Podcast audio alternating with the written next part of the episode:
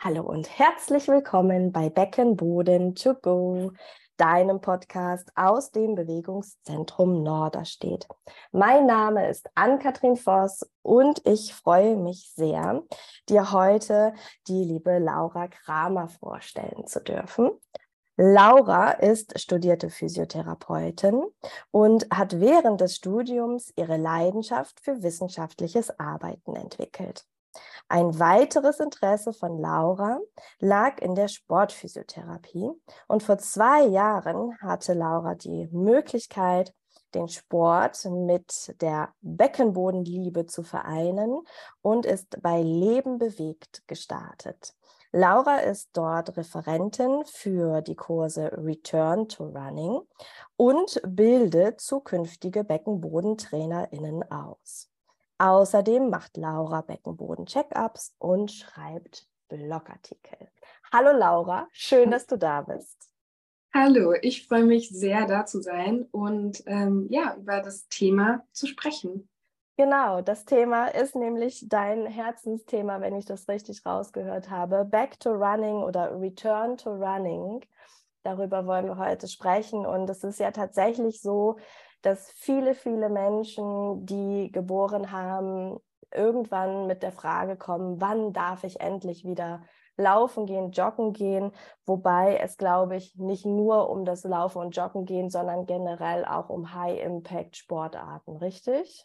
Genau, das ist korrekt. Gerade so die äh, Menschen, die vorher sehr, sehr sportlich waren, wollen schnell wieder zurück aus ähm, vielen verschiedenen Gründen. Mhm. Sei es irgendwie schnell wieder die Körperform zu bekommen oder auch mentalen Ausgleich zu haben, also sich mhm. einfach wieder zu bewegen. Und äh, die Frage wird mir, glaube ich, jeden Tag mindestens einmal gestellt, ja. wann man wieder starten darf. Ja. Gibt es denn da eine pauschale Antwort, liebe Laura? Wann darf ich wieder starten? Mhm. Also ich glaube, da lechzen wir so alle nach, so ganz konkrete Behandlungsempfehlungen äh, geben zu können. Ähm, ja, also die, klar, es wird geforscht und ähm, auch die Studien versuchen, konkrete Antworten zu finden. Es ist aber tatsächlich immer so, dass die individuelle Person ähm, gesehen werden muss mhm. mit Risikofaktoren, dem Setting, ähm, dem mentalen Zustand. Und ähm, genau, also ja, es, es gibt, ähm, was die Zeit angeht, eine konkrete Phase, wo man auf gar keinen Fall starten sollte. Mhm. Ähm, das sind drei bis vier Monate nach Entbindung. Mhm. Das ist wirklich einfach ein No-Go, ähm, High-Impact-Belastung, ja, sich High-Impact-Belastung auszusetzen. Und alles, was danach kommt, ist super individuell. Mhm. Okay, die Antwort ist natürlich für viele erstmal so halb zufriedenstellend. Also mhm. es ist gut zu wissen, okay, ich warte auf jeden Fall drei bis vier Monate. Aber woher kann ich dann nach diesen drei bis vier Monaten wissen, ob ich so weit bin oder nicht? Mhm. Ähm, da gibt es zwei Dinge. Zum einen kann man den Beckenboden untersuchen und das passiert über eine vaginale Palpation, also ein Tastbefund. Ähm, da sollte der Beckenboden zum Beispiel einen Kraftwert 3 von 5 haben auf der ähm, Modified Oxford Scale ähm, und auch andere Werte erreichen.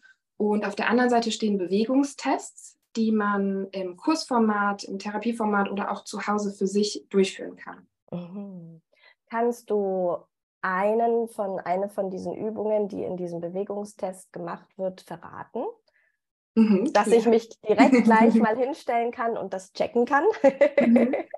Also ähm, wichtig vorab zu sagen ist, dass all diese Übungen ohne Symptome durchgeführt werden müssen mhm. und auch 48 Stunden nachher keine Symptome auftreten dürfen.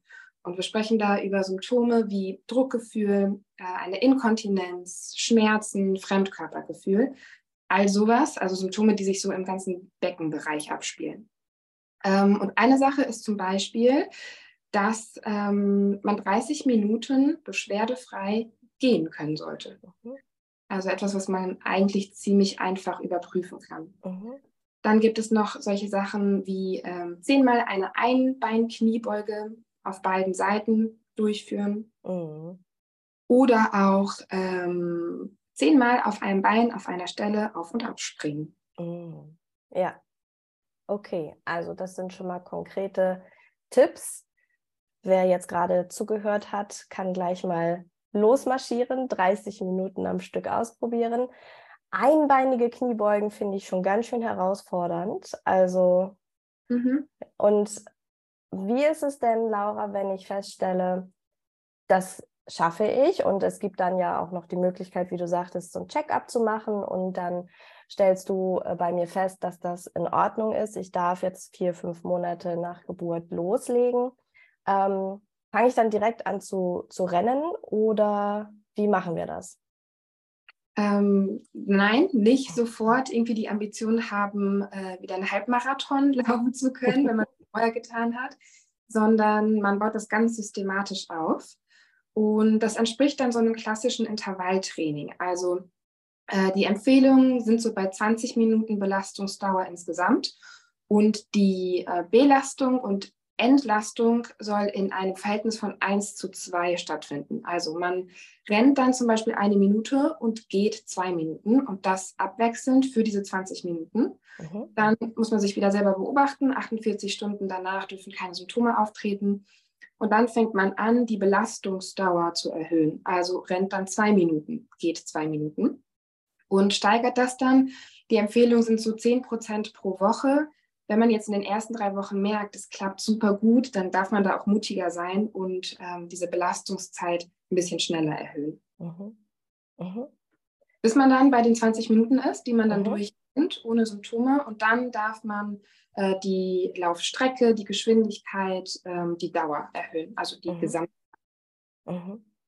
Super. Was ist, wenn wir beide feststellen im Check-up und bei den Tests, mein Beckenboden ist noch nicht so weit? Mhm.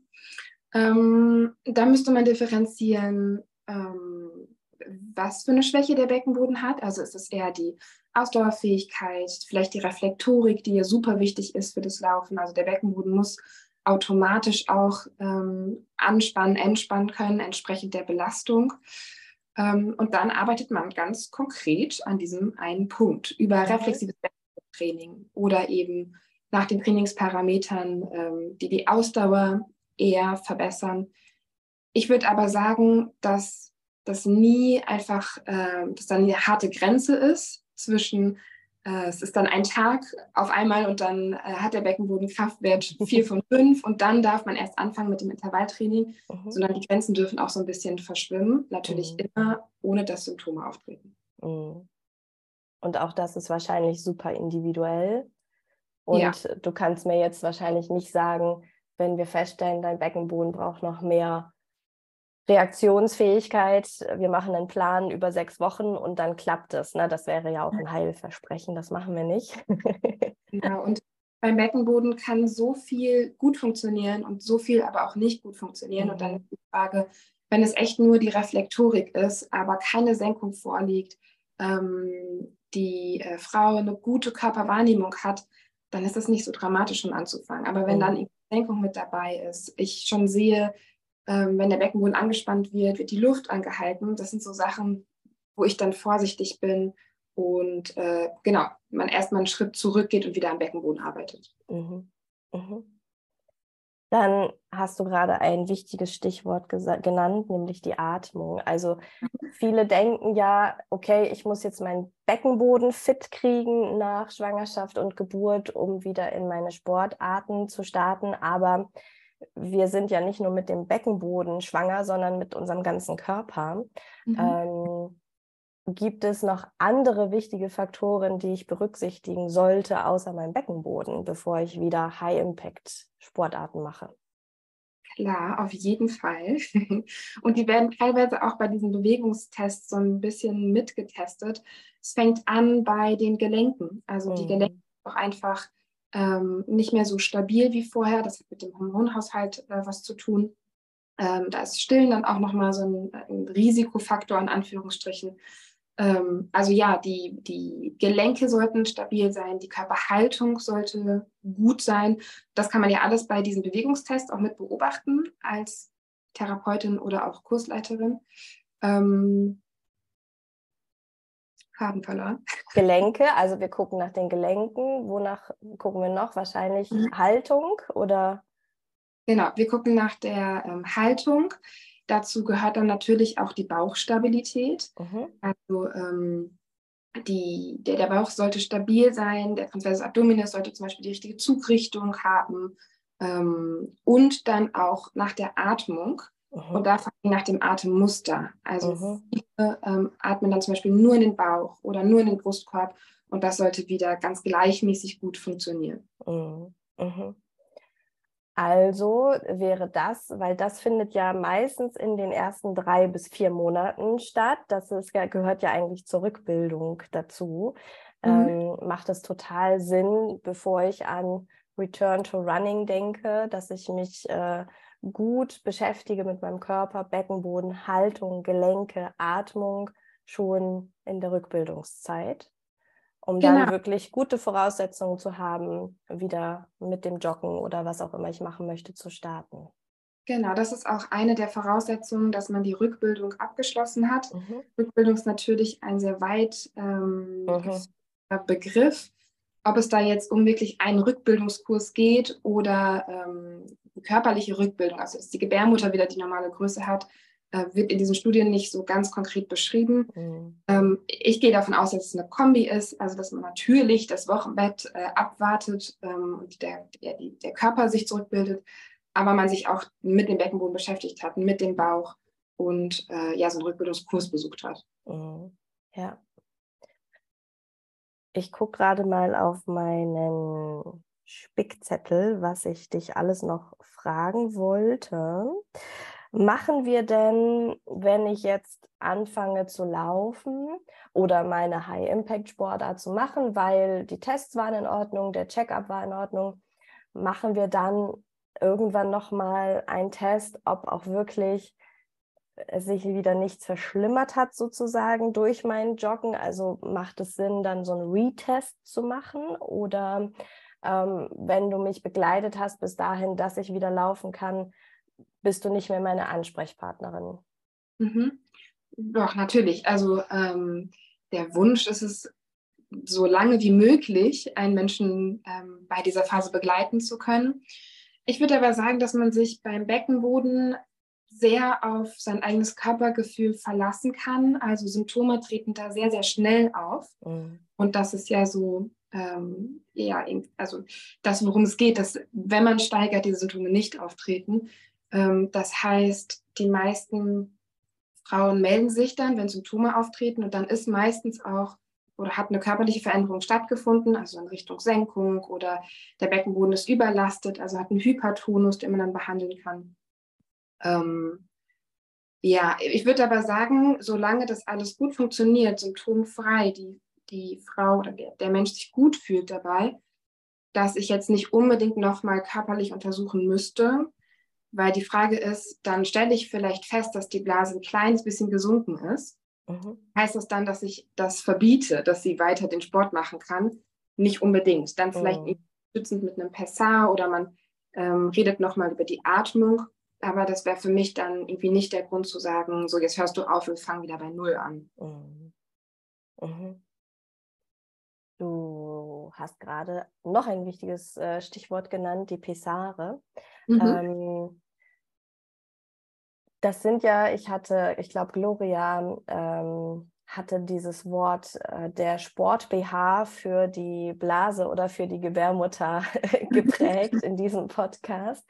Ähm, empfiehlst du tatsächlich auch, also nehmen wir an, ich habe die Tests irgendwie alle gut machen können, mein Beckenboden fühlt sich auch ganz gut an, aber ich habe diese leichte Senkung. Ähm, würdest du dann auch präventiv sagen, also auf jeden Fall mit PSA anfangen oder ohne PSA starten und gucken, was passiert? Mhm, also ich würde mit PSA starten. Kommt natürlich auch darauf an, wie gut man untersucht hat. Also wenn ich jetzt zum Beispiel einen Ultraschall gemacht habe im Stand und ähm, Frau hat gehustet und ich habe äh, eine deutliche Verlagerung der Blase gesehen, mhm. also instabil ist, dann würde ich schon sagen, auf jeden Fall mit einem Pessar laufen. Mhm. Mhm. Ja, wenn, also genau, ist immer so ein bisschen ein therapeutisches mhm. Gefühl, ich auch. Schwierig, äh, Pauschalaussagen zu treffen. Ja. Ähm, ja, und dass man dann vielleicht mal einfach auch ausprobiert, ne? dass mhm. man dann mal ohne Pessar läuft, beobachtet, wie fühlt sich das an, es muss nicht das Ziel sein, das ohne Pessar zu machen. Also viele Frauen haben dann im Kopf, ähm, ich muss das schnellmöglich wieder irgendwie loswerden. Nee, das ist eher wie so eine Knieschiene, die man auch unterstützend einfach trägt. Und das bedeutet nicht, dass das Knie noch krank ist, ähm, sondern dass man einfach von außen so ein bisschen nachhilft. Mhm. Und das ist genauso beim Beckenboden mit einem Pessar. Mhm. Ja. Jetzt ähm, machst du ja einmal äh, die Ausbildung für Fachpersonen, die dann Return to Running Kurse bei sich anbieten wollen. Mhm. Und es gibt ja bei euch aber auch die Kurse Return to Running für Menschen, die wieder ins Laufen kommen wollen. Wie kann ich mir so einen Kurs vorstellen, wenn ich sage, okay, ich möchte wieder ins Laufen kommen? Ähm, gehen wir dann joggen in so einem Kurs? Findet der innen oder außen statt, also Indoor, Outdoor? Wie macht ihr das? Also wir haben gar keinen Kurs mehr. ähm, was wir anbieten, ist reflexives Beckenbodentraining mhm. ähm, meets Faszien. Da gehen wir nochmal ähm, auf ja, die, die Faszien ein, die auch natürlich super wichtig sind für so High-Impact-Belastung und arbeiten sehr viel reflektorisch mit dem Beckenboden. Und das könnte so ein Schritt sein in die Richtung ähm, Back to Running, Return to Running. Mhm. Da binden wir jetzt aber nicht irgendwie Laufstrecken ein. Es geht nicht da kon konkret um einen Wiedereinstieg in das Lauftraining. Mhm. Ja. Und wenn ich jetzt zuhöre und Fachperson bin, und Interesse habe an der Fortbildung Return mhm. to Running. Kannst du da ganz kurz was erzählen, ohne zu viel zu verraten? Ja, also die ähm, Kurzfortbildung findet immer abends statt. Das sind so zweieinhalb Stunden. Ähm, ich erzähle da über den aktuellen wissenschaftlichen Stand. Ähm, wir machen dann natürlich auch diese Bewegungstests gemeinsam und was ich ganz toll finde, ist, dass es da auch viel um den Austausch geht. Mhm. Also ich habe, glaube ich, ähm, letzte Woche war ich irgendwie bei der dritten Folie und es war schon ganz viel irgendwie Diskussion und ähm, die Leute haben sich zugeschaltet und gesagt, drei Monate ist es viel zu früh. Ähm, und da musste ich so ein bisschen bremsen, aber da sieht man, dass dieses Thema einfach total wichtig ist zu besprechen mhm. und das Verlangen nach Austausch auch ganz, ganz groß. Und ich glaube, wir haben die letzte Stunde einfach nur miteinander geredet und irgendwie unsere Erfahrungen ausgetauscht und nochmal, ich habe mir aufgeschrieben, zu welchen Themen ich vielleicht nochmal Studien raussuche. Mhm. Also das ist ähm, richtig, richtig schön zu sehen, dass auch in diesem ganzen Beckenbodenbereich das auf Augenhöhe irgendwie stattfindet und ich nicht die Dozentin bin und alles weiß, sondern vielleicht den wissenschaftlichen Input gebe, aber die Umsetzung dann sowieso sehr Therapeutin oder Kursleiterin, mhm. Hebammen ähm, abhängig ist. Mhm. Und dass es fein ist, dass es okay ist, dass es da nicht den einen richtigen Weg gibt. Ja. Ja, super gut. Genau. Also für alle, ähm, die jetzt nach Schwangerschaft und Geburt sind und Lust haben, so einen äh, Kurs zu belegen, Back to Running, Return to Running, bei Leben bewegt, aktuell nicht im Programm, mhm. aber im Bewegungszentrum Norden steht vor Ort und einfach um so einen kurzen ähm, Überblick zu geben, da geht es tatsächlich nicht darum, dass wir rennen gehen und joggen gehen, sondern um diese ganzen Parameter, die Laura erzählt hatte, zu gucken, wie sind deine Gelenke, dann stabilisieren wir dich. Ähm, wir gehen auf den Beckenboden natürlich ein, aber auch auf die Atmung, auf die Haltung. Es geht viel um Kraft und ähm, Wahrnehmung und Koordination und ein bisschen Ausdauer, um dann dich alleine wieder auf die Laufpiste zu schicken. So machen wir das zumindest. Genau. Laura, vielen, vielen Dank für diese ganzen vielen wichtigen Informationen. Ähm, hast du noch irgendwas, wo du sagst, Ann-Kathrin, da haben wir jetzt noch gar nicht drüber gesprochen. Das müssen wir noch ergänzen. Mhm. Habe ich tatsächlich, ja. Super. ähm, man muss immer so ein bisschen aufpassen oder ähm, ja, nachfragen, was so die Motivation ist hinter dieser Frage, kann ich wieder laufen gehen? Und ich bei, bei uns in der Therapie erlebe das schon, dass die ähm, Frauen sehr, also dass es ein sehr großes Stressthema ist, dieses mhm. Äh, wieder laufen gehen. Und ganz oft der Grund kommt, ich will wieder abnehmen, ähm, ich fühle mich in meinem Körper noch nicht so wohl.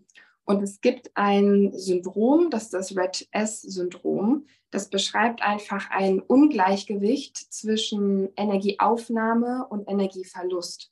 Also, dass man so ein bisschen sensibel bleibt und vielleicht auch ähm, die Frauen bremst, wenn man merkt, okay, das geht jetzt in die falsche Richtung. Ähm, die hören irgendwie auf, vollwertig zu essen. Ähm, gehen irgendwie fünfmal die Woche laufen. Also wenn da so super viel Druck hinter ist, ähm, dass man da einfach sensibel für bleibt. Mhm. Genau. Ja, super wichtiger Punkt. Und da bist du jetzt die Expertin. Ähm, ich habe mich da lange nicht mit beschäftigt, aber ich meine mich zu erinnern, dass beim Laufen zwar in dem Moment ja der Kalorienverbrauch da ist, aber um tatsächlich regelmäßig über 24 Stunden einen guten Stoffwechsel zu haben, ja tatsächlich auch dieses vorbereitende Krafttraining eigentlich ähm, sehr wichtig ist, oder? wie, wie, meinst du das? Ich meine, ich bin da keine Expertin, ne? wenn, wenn du da jetzt auch gerade nicht ähm, im Thema drin bist, aber ich meine gelesen zu haben, dass wenn ich joggen gehe, verbrenne ich in dem Moment zwar Kalorien und mhm. habe dann auch wahrscheinlich irgendwie so ein bisschen Muskelaufbau in den Beinen, aber wenn ich tatsächlich einen guten ähm, Stoffwechsel, Kalorienverbrauch allgemein haben möchte, dass es sinnvoller ist, auch ein bisschen Krafttraining zu machen. Ja, auf jeden Fall macht das Sinn. Also ähm, Laufen ist nicht die, ähm, die Wunderwaffe, um genau. abzunehmen, auf gar keinen Fall. Das meine ich ähm, dann geht es eher um das Krafttraining, Ernährungsumstellung und so. Mhm. Ja. ja, genau.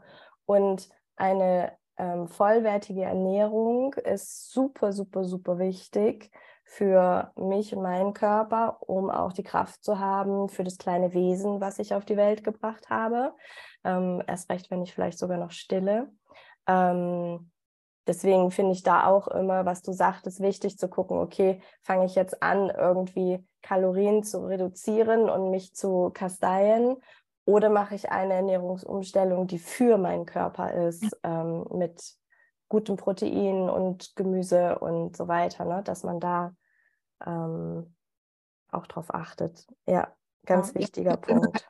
Generell im Sport wichtig, es geht nicht darum, irgendwas zu verlieren, also Gewicht mhm. zu verlieren, sondern eher irgendwas zu gewinnen, also irgendwie ja. Körperwahrnehmung, Kraft, Freude irgendwie an der Bewegung. Also mega wichtiges Thema ähm, und finde ich ganz großartig deine Worte, Laura. Wahrscheinlich ist das auch ein guter Abschluss, alles für den Körper zu machen, für mich und nicht gegen mich, um irgendwas zu verlieren, sondern um was zu gewinnen. Das finde ich richtig schön. Das nehme ich auch nochmal mit. Danke ja. dir. Ja, klar. Okay, äh, gibt es noch etwas, Laura, was ich ähm, vergessen habe? Ich glaube, wir haben, also natürlich, da kann man äh, stundenlang drüber reden, ja. über das Thema und es ist auch ähm, total schön, wenn man wirklich eine konkrete äh, Person da hat, um die es geht. Aber ich glaube, dass wir einen guten Einblick gegeben haben, ähm, so ein bisschen konkret auch darüber gesprochen haben, ähm, was also die Voraussetzungen sind, um wieder mit dem Sport starten zu können oder mit diesen High-Impact-Belastungen. Ähm, genau, ja. Super, dann bedanke ich mich sehr bei dir für deine Zeit und deinen Input und allen, die bis hier zugehört haben. Laura verrät euch jetzt noch, wie ihr Laura erreichen könnt. Genau, also wie gesagt, ich arbeite bei Leben bewegt in Köln. Ähm, ihr könnt uns einfach eine E-Mail schreiben an info@leben-bewegt.de. Wir haben auch eine richtig tolle Webseite. Ähm, da findet ihr uns unter leben-bewegt.de. Mm, auf Instagram sind wir auch aktiv. Also es gibt genug Kanäle, um uns zu erreichen. Super. Die verlinke ich auf jeden Fall in der Podcast-Beschreibung. Und dann ja, wünsche ich allen, die zugehört haben und dir, liebe Laura, einen wundervollen Tag. Und vielen Dank für auch eure Zeit, dass ihr wieder dabei wart. Wenn ihr Lust habt, gebt dem Podcast gerne eine 5-Sterne-Bewertung bei Spotify oder iTunes. Und wenn es euch nicht so gut gefallen hat, schreibt uns auch gerne persönlich an, dass wir gucken können, was wir ändern können. Laura. Danke dir für die schöne Plattform. Sehr gerne. Alles Gute für dich, Laura. Tschüss. Tschüss.